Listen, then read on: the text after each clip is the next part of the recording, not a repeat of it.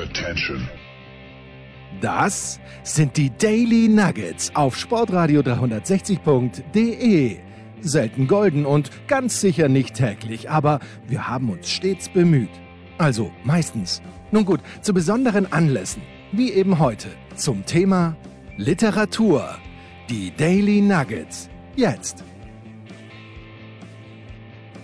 So, es ist mal wieder Zeit für ein Tennis Daily. Jetzt haben wir uns lang genug zurückgehalten, weil ja auch wenig los war. Aber es wird in Abu Dhabi gespielt, es wird in Antalya gespielt, in Delray Beach. Aber so richtig rund geht es dann natürlich erst in Australien. Und äh, weil er auf dem Weg nach Australien in Dreiskirchen hängen geblieben ist und mittlerweile dort seine zweite Heimat aufgeschlagen hat, im Trainingszentrum von Wolfgang Thiem, hat der Andi Dürieu gesagt, komm, da reden wir doch ein bisschen. Servus Andi.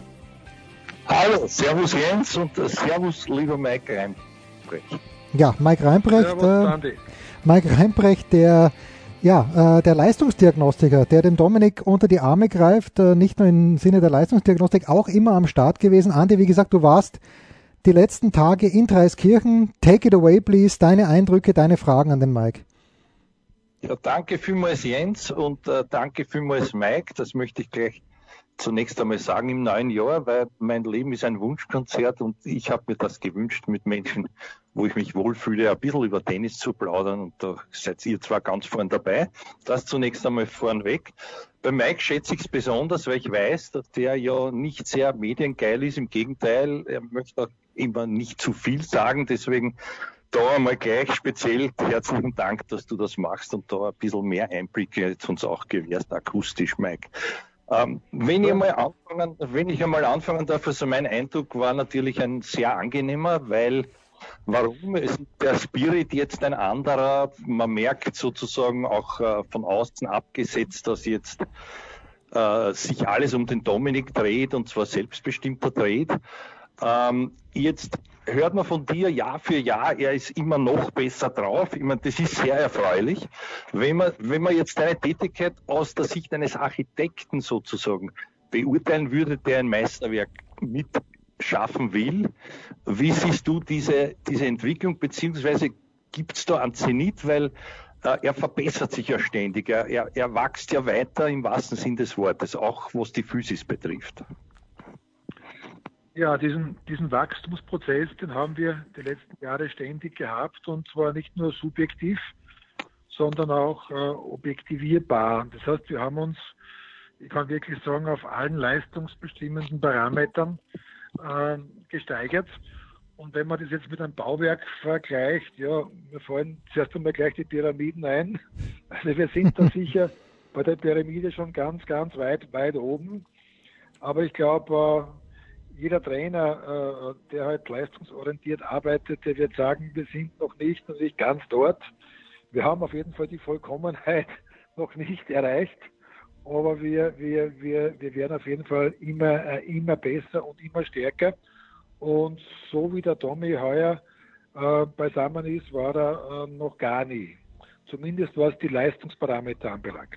Da kommen mhm. natürlich noch andere Aspekte, die Leistungsbestimmungen dazu, das ist klar ob er dann im entscheidenden Moment diese Leistung äh, auch abrufen äh, können wird. Aber das ist dann eben eine andere, ein anderes Bier sozusagen oder eine andere Baustelle. Mhm. Du hast mir draußen schon gesagt und, und auch der Alex Stober, mit dem ich mich äh, länger unterhalten habe und auch der Wolf mit ihm ganz angenehmerweise, äh, ist mir ja lang Rede und Antwort gestanden für meine Champions-Geschichte ja. als Vater. Und da kam man schon auch, da kam diese Selbstbestimmtheit heraus. Da kam aber auch etwas heraus, was ich sehr interessant gefunden habe. Äh, Stichwort intuitives Sensorium des Dominik Team selber. Äh, wie darf man sich das vorstellen? Ich, ich weise nur darauf hin, eigentlich wollte ich ja halt noch einmal rauskommen. Und selbst du ja. hast hast nicht gewusst, wie wir das sich fühlen. Äh, ist es überhaupt äh, noch notwendig oder lassen wir den Tag einfach aus? Also, also mit diesem Spielraum faktisch, ich glaube von ihm ausgehend, äh, hat sich doch einiges verändert. Es hat sich da sicher einiges verändert. Also wie ich seinerzeit zum Team gekommen bin, waren die meisten Dinge, ich sage mal, positiv formuliert, ganz klar vorgegeben, ganz klar strukturiert. Äh, und äh, der Athlet hat aber seine eigene Befindlichkeit nicht in dem Ausmaß fließen lassen können, so wie das jetzt der Fall ist. Das heißt, jetzt ist es so, dass äh, der Mensch Dominik Thiem sich, äh, und das ist von meiner Warte aus ganz wichtig, äh, sehr, sehr stark in das Training äh, einbringt. Warum? Weil er eine sehr gute Fühlfähigkeit hat. Er, er kann sehr gut er, äh, erspüren, wie schaut es mit seiner Regeneration aus, wie schaut es mit seinen Beinen aus, sind die leicht, sind die schwer, äh, wie war die Schlafqualität etc. Und äh, mir ist diese, diese, diese Kommunikation darüber, die findet ja jeden Tag statt, bevor es losgeht, äh, wichtiger noch als äh, mal, Messparameter. Ich komme zwar aus der Leistungsdiagnostik, aber ich habe auch im Laufe der Jahre hoffentlich dazugelernt, es gibt Basisparameter, aber dann glaube ich, ist sehr wichtig das Gespräch äh, mit, dem, mit dem Athleten und wo der Athlet ihm dann seine, ja, seinen Zustand immer wieder in den Trainingsprozess ein, einfließen lässt. Das andere Extrem stelle ich immer wieder fest in anderen Sportarten, da werden tausende Parameter, drückst du mal so aus, erhoben. Ja. Dann gibt es ganze Teams, äh, die diese Werte sozusagen äh, äh auswerten und ja, die dann möglicherweise, so bewusst möglicherweise in einen Trainingsprozess einfließen, wann sie dann dem, dem Head Coach präsentiert werden. Also ich glaube, wir haben da eine sehr brauchbare und sehr, sehr erfolgreiche äh, äh, äh, Art und Weise gefunden, wie wir da sozusagen die Intuition von dem Dominik einfließen lassen in den äh, Trainingsprozess, der natürlich auch geplant ist, das ist klar. Darf ich da mal mhm. ganz kurz, ganz kurz einhaken, Mike, weil äh, ist das, wäre so etwas auch schon, äh, und wenn du sagst, das ist vom Cheftrainer, das war der Günther über lange Jahre, wäre, wäre sowas überhaupt möglich gewesen? Als, der, als du zum Dominik gekommen bist, vor sieben, acht Jahren, dass der Dominik, hatte der überhaupt schon das Gefühl dafür gehabt, selbst? Oder hat es da jemand gebraucht wie den Günther, der aus seiner Erfahrung dann eben gesagt hat, wir müssen das so und so machen? Das ist schwer zu sagen. äh, weil das damals nicht in dem Ausmaß, ich sage mal, gefragt war. Hm. Ja, äh, schwer zu sagen, aber ich, ich bin mir sicher, dass auf jeden Fall diese, diese Fähigkeit äh, vom Dominik ganz massiv auf jeden Fall weiterentwickelt wurde und die findet ja Eingang in sein Spiel. Das heißt, es ist ja nicht etwas, was sich nur abseits des Tennisplatzes abspielt oder entwickelt hat, sondern was ja auch in sein Spiel äh, einfließt. Mhm. Und ich glaube, das ist sehr wichtig. Also, dass man eben von, von, von eine sehr hohe Flexibilität in, dem, äh, äh in sein Match oder in seine Matches Einfluss, äh, äh ein, Einzug genommen haben und dass sich dort auch widerspiegelt. Ja, Intuition, würde ich sagen, Instinkt, Bauchgefühl, äh, zu wissen, wann der Zeitpunkt gekommen ist, äh, äh, zu attackieren oder, oder, oder was auch immer. Also das ist sicher in den letzten Jahren sehr stark weiter, weiterentwickelt worden von ihm. Und dabei haben wir ihn natürlich auch ermutigt. Hm. Mhm. mhm. Ja, äh, für mich Stichwort äh, Selbstbestimmtheit. Ich glaube, darauf läuft es ja jetzt hinaus. Hat sich erst entwickeln können. Du hast mir im Vorgespräch und auch jetzt hast du schon angedeutet, noch was sehr Interessantes gesagt, und zwar, dass diese Parameter, die natürlich wichtig sind, um allein um zu vergleichen, zu sehen, wo steht er, wie hat er sich verbessert, aber doch irgendwie in den Hintergrund treten im Sinne eines großen Gesamtbildes, wenn man sich jetzt in der, in der Ganzheit äh, Ganzheitlichkeit äh, dieses Kunstwerks sozusagen anschaut, äh, dann, dann geht es dann auch darum, dieses Gefühl zu entwickeln und ihn zu ermutigen. Also äh, heißt das dann, dass das eigentlich nicht notwendig ist, diese, diese, diese begleitenden Maßnahmen? Oder wie, wie darf man sich das dann konkret vorstellen? Wenn er dann, also jetzt quasi übertrieben formuliert, heute, heute kann ich nicht, heute freut es mich nicht, äh, ich fühle mich nicht danach.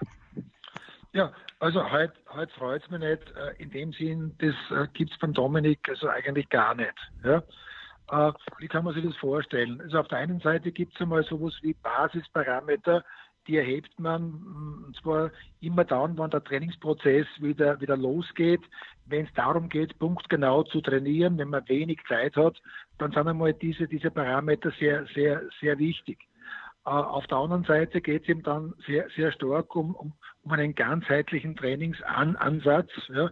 Es gibt ja nicht nur zum Beispiel Ausdauer, Leistungsfähigkeit oder Pulswerte oder, oder Laktatwerte. Das ist ja nur ein Ausdruck äh, des, äh, der Prozesse, die sich im Körper abspielen, sondern es geht einfach darum, dass man diese, diese Messwerte, die sozusagen jeder, jeder, Leistungsdiagnostiker äh, aus dem FF auch interpretieren und äh, beherrschen kann, dass äh, die dann verbunden werden eben mit dem, mit dem persönlichen, mit dem persönlichen Zustand, mit der Befindlichkeit des Athleten. Und da muss man einfach dementsprechend kommunizieren. Und du brauchst natürlich auch, damit der Prozess funktionieren kann, ein dementsprechendes Vertrauensverhältnis. Mhm. Ähm, dann noch was sehr Interessantes, was mir der, der Wolfi anvertraut hat. Und zwar, äh, du hast gesagt, das ist auch deine Erfahrung auch mit anderen Athleten.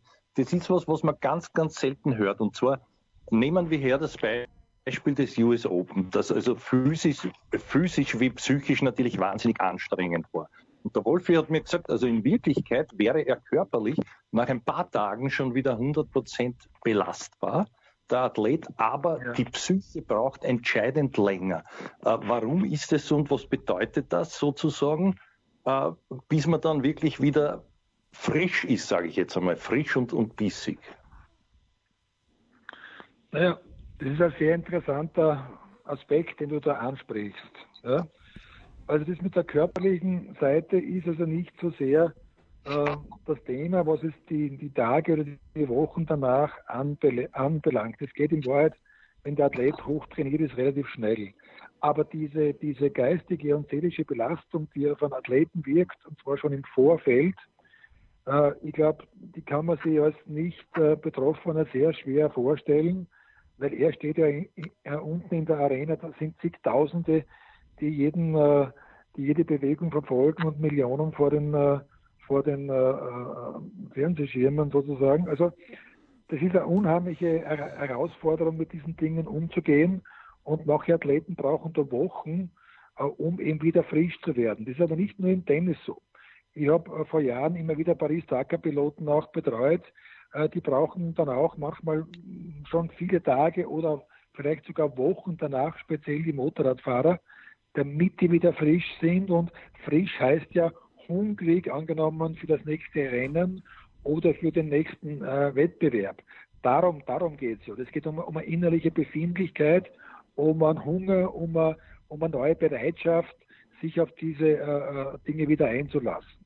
Und das hat eben nicht nur den körperlichen Aspekt, sondern da geht es um geistige und seelische äh, Belange. Und die sind eben nicht so leicht sozusagen zu steuern, wie eben angenommen äh, äh, äh, biologische oder physiologische Mechanismen. Ja, die logische Folgefrage noch, bevor ich dem Jens das Spielfeld auch gern weiter eröffnen möchte, ist natürlich, äh, was kannst du daher mit deiner Erfahrung und auch das sonstige Umfeld jetzt unterstützend beitragen, im Wissen, das ist so, aber eigentlich wäre es leibender, wenn er natürlich früher wieder voll belastbar wäre. Ja, äh, ich sage mal, was ist hilfreich? Also hilfreich für diese, für diese stundenlangen Belastungen ist auf jeden Fall einmal ganz hoher Ausdauerleistungslevel. Das ist einmal das eine, was der Körper unbedingt braucht, damit er sich schnell wiederholen kann. Das geht dann wieder einher mit dementsprechender Ernährung. Die ist beim Dominik sicher auf einem, äh, auf einem sehr hohen Niveau. Dann die Fähigkeit angenommen zur, zur, zur Tiefenentspannung und zwar auf äh, Knopfdruck und dann noch vielleicht mit ein paar, ich sage einmal, Spezial, äh, ja, wie soll man das nennen, äh, äh, Anwendungen, was, was, auch immer das jetzt bedeutet. Äh, wir haben da auch einige, eigenen, äh, einige eigene Forschungen sozusagen betrieben, die uns helfen, äh, diese Dinge sozusagen schneller zu, zu, zu, zu bewältigen. Aber was das Um und Auf ist, und das weiß in der Regel jeder Athlet auf dem Level, auf dem sich der Dominik befindet, nämlich er weiß ganz genau, was er dann danach noch braucht. Zum Beispiel einmal allein zu sein, zum Beispiel endlich wieder mal mit seinen Freunden beisammen zu sein, irgendwo einmal abzuhängen, was auch immer das ist.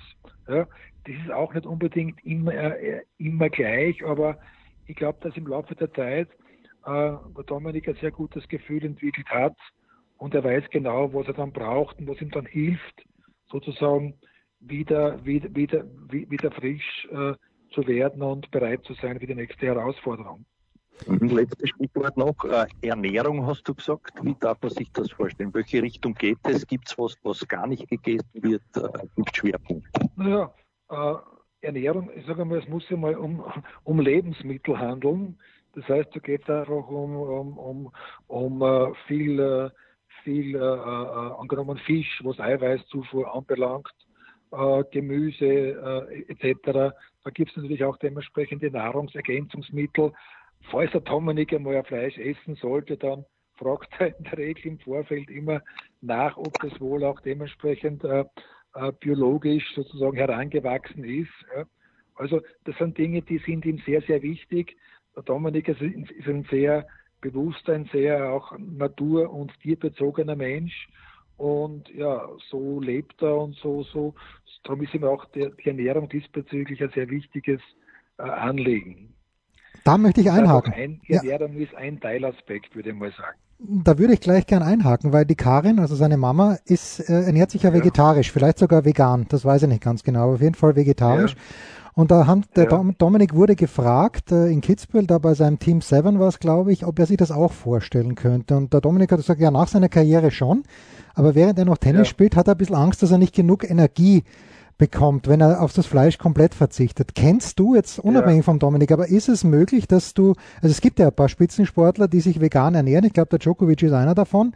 Äh, ist sowas auch äh, aus deiner Erfahrung denkbar, dass der Dominik äh, seine Ernährung so umstellen könnte, nicht, dass er es unbedingt zwingend machen muss, aber könnte die so umstellen, dass er seine gleichen Leistungen ähm, bringt, wenn er sich nur noch pflanzlich ernährt?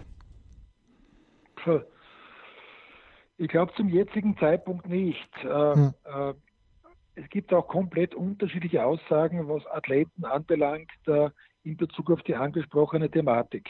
Hm. Auch hochinteressant. Das heißt, da ist es offensichtlich so, dass man die Frage nicht so einfach äh, beantworten kann. Ist es jetzt vielleicht sogar hilfreich? Ist es doch kontraproduktiv?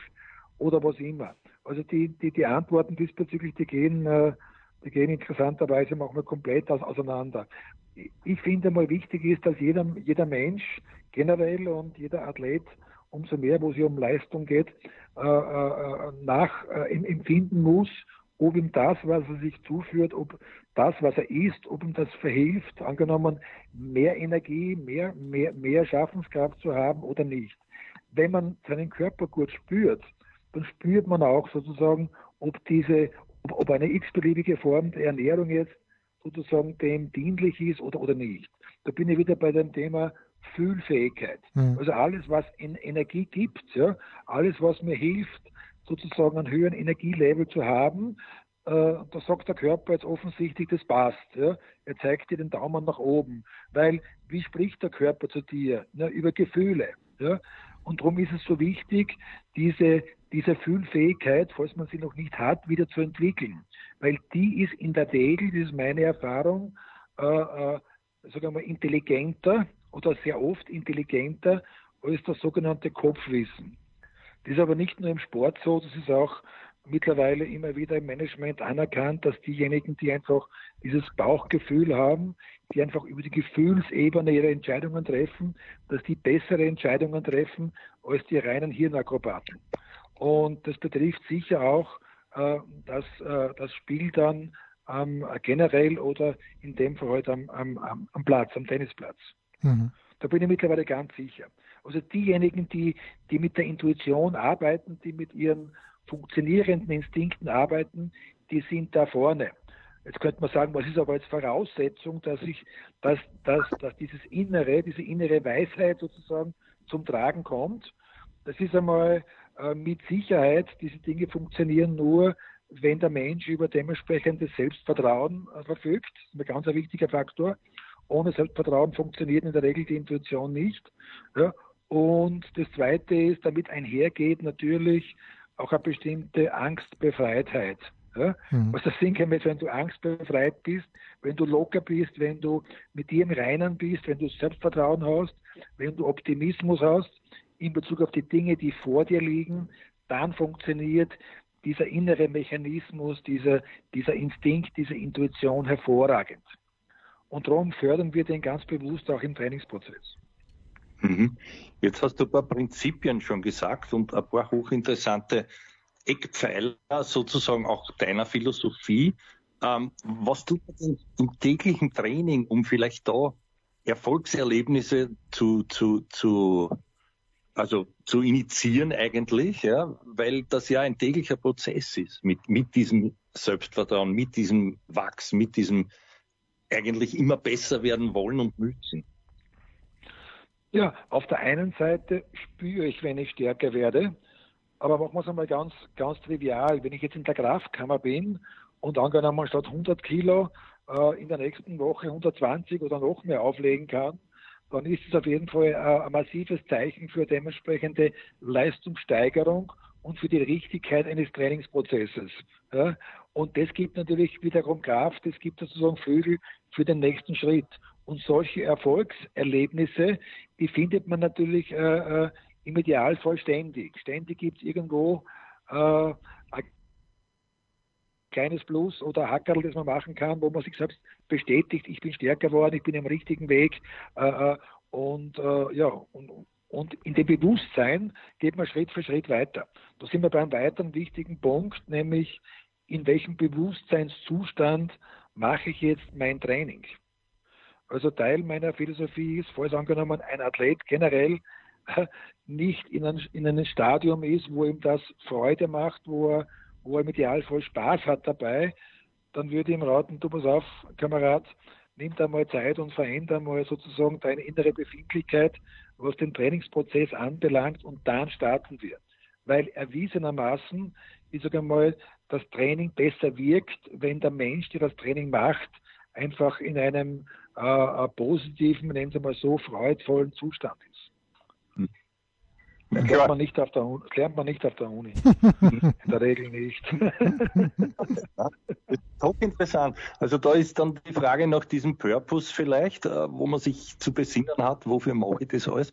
Gibt es so Phasen, wo es ihm weniger Spaß macht oder, oder ist der Dominik ich meine, es ist schwer, schwer, zu beurteilen. Es wirkt sehr, sehr ernsthaft und zwar der ganze Tag wirkt ernsthaft und es wirkt ein bisschen so, als wäre es doch Business. Also wenn man sich das Training anschaut, muss vielleicht so sein. Ja, ich, ich habe wenige gesehen, die, die dauernd lachen, außer dem Djokovic und, oder dem Federer, die bewusst auch sowas einbauen. Ja, solche Phasen. Das rennt da. Ja. Äh, gibt's da, gibt, das ist sicherlich auch Typsache, aber äh, wie viel Prozent Spaß dabei, sagen wir es einmal so. Für den also, also Andi, du, du, du warst offensichtlich, du warst offensichtlich gerade nicht da, wann wir äh, äh, äh gelacht haben, weil bei uns geht immer äh, äh, wieder der Schmäh, äh, auch über den jungen Trainingspartner, den, den wir jetzt haben, den Marco Andrejic, die verstehen sich blendet, der Dominik und er, die haben immer irgendwelche interessante Themen, die halt junge Menschen haben. Ich mache mir auch noch meinen, meinen Senf sozusagen äh, dazu. Äh, ich sage mal, wenn du einmal ein ernstes Gesicht siehst, und das sieht man natürlich auch immer wieder, dann ist es ein Ausdruck von äh, intensiven Fokus, den man gerade hat, in Bezug auf die Aufgabenstellung, die gerade vorliegt. Also mhm. äh, äh, das ist sozusagen ein, ein, ein ja. Äh, ja, eine ganz natürliche Abfolge. Ja. Da, worauf ich hinaus will, ist, äh, ich kann mir vorstellen, so ein Krafttraining, noch dazu, wenn es immer gesteigert wird, macht irgendwann einmal vielleicht nicht mehr so viel Spaß. Äh, was was gibt es da für Möglichkeiten, ihn aufzumuntern oder braucht er das nicht? Nein, also äh, das geht sogar so, so weit, dass angenommen, so wie es jetzt gewesen ist in, in der Südstadt, ja, okay, äh, Dezember, feucht, kalt, vielleicht schneit draußen oder im Extremfall es schneit leider nicht, es regnet leider, ja, dann ist es so, wo, wo die meisten äh, sagen würden, oh, das ist aber jetzt schon äh, unguter, äh, un, äh, uh, ungute äh, sozusagen Atmosphäre da, da draußen, können wir nicht was anderes machen, können wir nicht indoor am Laufband laufen, nur als Beispiel. Mhm. Beim Dom ist das ganz anders. Also dem, dem macht es Spaß, dem macht es Freude, wenn er hinausgeht und wenn ihm angenommen der, der Wind oder vielleicht der Regen ins Gesicht äh, sozusagen äh, schlägt. Also den braucht man da gar nicht motivieren, der ist in dem Zusammenhang für mich auch wieder ein super Beispiel, was Einstellung, was Motivation anbelangt, das ist hervorragend. Und auch wiederum interessant, ist einfach ein, ein Teil vielleicht des Leaderships, könnte man sagen. Der, der zweite, der Marco, wenn der mit, mitmacht, der zieht ganz automatisch mit, weil er das Vorbild sieht, weil er die Einstellung sieht, die der jetzige Top-3-Mann äh, an den Tag legt. Ja, und, und dem bleibt auch innerlich gar nichts anderes mehr über, als du sofort mitzumachen und das in keiner Weise zu hinterfragen. Ja? Ja? Also das funktioniert sehr gut so. Schön. Das ist ganz, ganz spannend. Wir freuen uns äh, auf die Auftritte von Dominic Thiem in Australien. Es geht ja los beim ATP Cup. Dann mit Dennis Novak genau. im Team. Die Österreicher haben im Doppel Philipp Oswald und äh, Tristan Samuel Weißborn nominiert. Ich habe zum Abschluss noch ähm, an, den, an den Mike eine Frage, weil wir haben uns ja persönlich, äh, ich kann mich schon erinnern, er natürlich nicht so recht, 1989 oder 90 muss es gewesen sein, am Marburger Quay in Graz, bin ich mal im Radl gesessen bei ihm und einer Leistungstest bei mir gemacht, weil ich dachte, ja. ich werde der nächste Sepp Resnick werden. Bin ich zum Glück dann nicht geworden, in vielerlei Hinsicht, wobei der Sepp vielleicht hoffentlich ein gutes Leben hat, das kann ich nicht sagen. Aber zu der Zeit, zu der Zeit, Mike, hast du ja auch mit dem GRK gearbeitet. Wir haben schon mal angesprochen vor kurzem. Ich habe ja. äh, für unser Jahresmagazin haben wir mit dem Dieter Schatzschneider gesprochen und der Schatzschneider ah, okay ist gefragt worden über den Adi Pinter. Und ähm, ja. dann fragt er so, ist der Adi tot? Und äh, die Antwort von Oliver Seidler war, ja, der ist vor ein paar Jahren gestorben. Dann sagt der Schatzschneider, dann kann ich über den nicht reden, weil ich nichts Gutes zu sagen habe. Ist das ein, ein, ein Urteil, ähm, dass man also jetzt nur in, in Hinsicht auf, auf einen Trainer, er sagt dann sogar noch, ich möchte den eigentlich gar nicht in die Gilde der Trainer reinnehmen, die ich hatte. Wer war denn der Adi Pinter aus deiner naja, Sicht? Äh, man, da kann ich da Folgendes sagen. Den Schatzschneider, den habe ich natürlich auch noch in lebhafter Erinnerung. Ja. ja. Und ich kann da sagen, warum. Ich, ich, ich weiß sogar jetzt noch auswendig seine Leistungsparameter. Das war sicher ein sehr guter Fußballer. ja, nur, ich sage da eins, meine damalige Freundin, äh, also die war, die war nur, wenn ich die Ausdauer, gut, der war Stürmer, aber wenn ich die Ausdauerleistung her, wir haben einiges besser als der gute Schatzschneider. Äh, das vielleicht zu ihm, aber soll auch ein bisschen mit einem Augenzwinkern gemeint sein. Äh, so, was den Pinter Adi an, anbelangt, ich kenne den Adi sehr, sehr lang. Hm. Äh, ich habe mit dem Adi sehr viel äh, gelacht. Ich sage einmal so, äh, beim Adi ist äh, vielleicht Genie und, und Wahnsinn irgendwo sehr knapp beisammen der, Adi, der Adi, der hatte sicher äh, viele Fähigkeiten, vor allem äh, in motivatorischer Hinsicht. Mhm. Ja, in motivatorischer Hinsicht, ich weiß heute noch gut, äh, wie er damals zum Hasi, zum Hasenhüttel sagt, ja, ich bin nämlich neben, neben gesessen, ja, zum Hasenhüttel sagt, Hasi, geh rein und mach das Ding rein. Hasenhüttel läuft ein, der Ball kommt, ja, wie bei einem posthypnotischen Auftrag, fliegt der Ball auf den, auf den Fuß zum Hasenhüttel, der zieht ab Tor. Ja. Also der konnte das. Der Adi konnte Menschen etwas vermitteln und der konnte auch Menschen erreichen. Ja. Und manchmal hat das ganz großartig gemacht, auch selber hochintelligenter Mensch. Er ist sie vielleicht manchmal mit seinem, ich sage einmal, das meine ich aber auch nicht böse, mit seinem äh, Geltungsbedürfnis ein bisschen im Weg standen. Mhm. Und das hat vielleicht äh, irgendwie, das war irgendwo ein Klotz am Bein, der verhindert hat, dass der Adi Pinter ganz hoch geflogen ist oder wäre. Ja. Ja. Das fällt mir zu den beiden ein. Na, du, ich bin, bin ganz. Ein bisschen andere Geschichte als der Schatzschneider erzählt hat.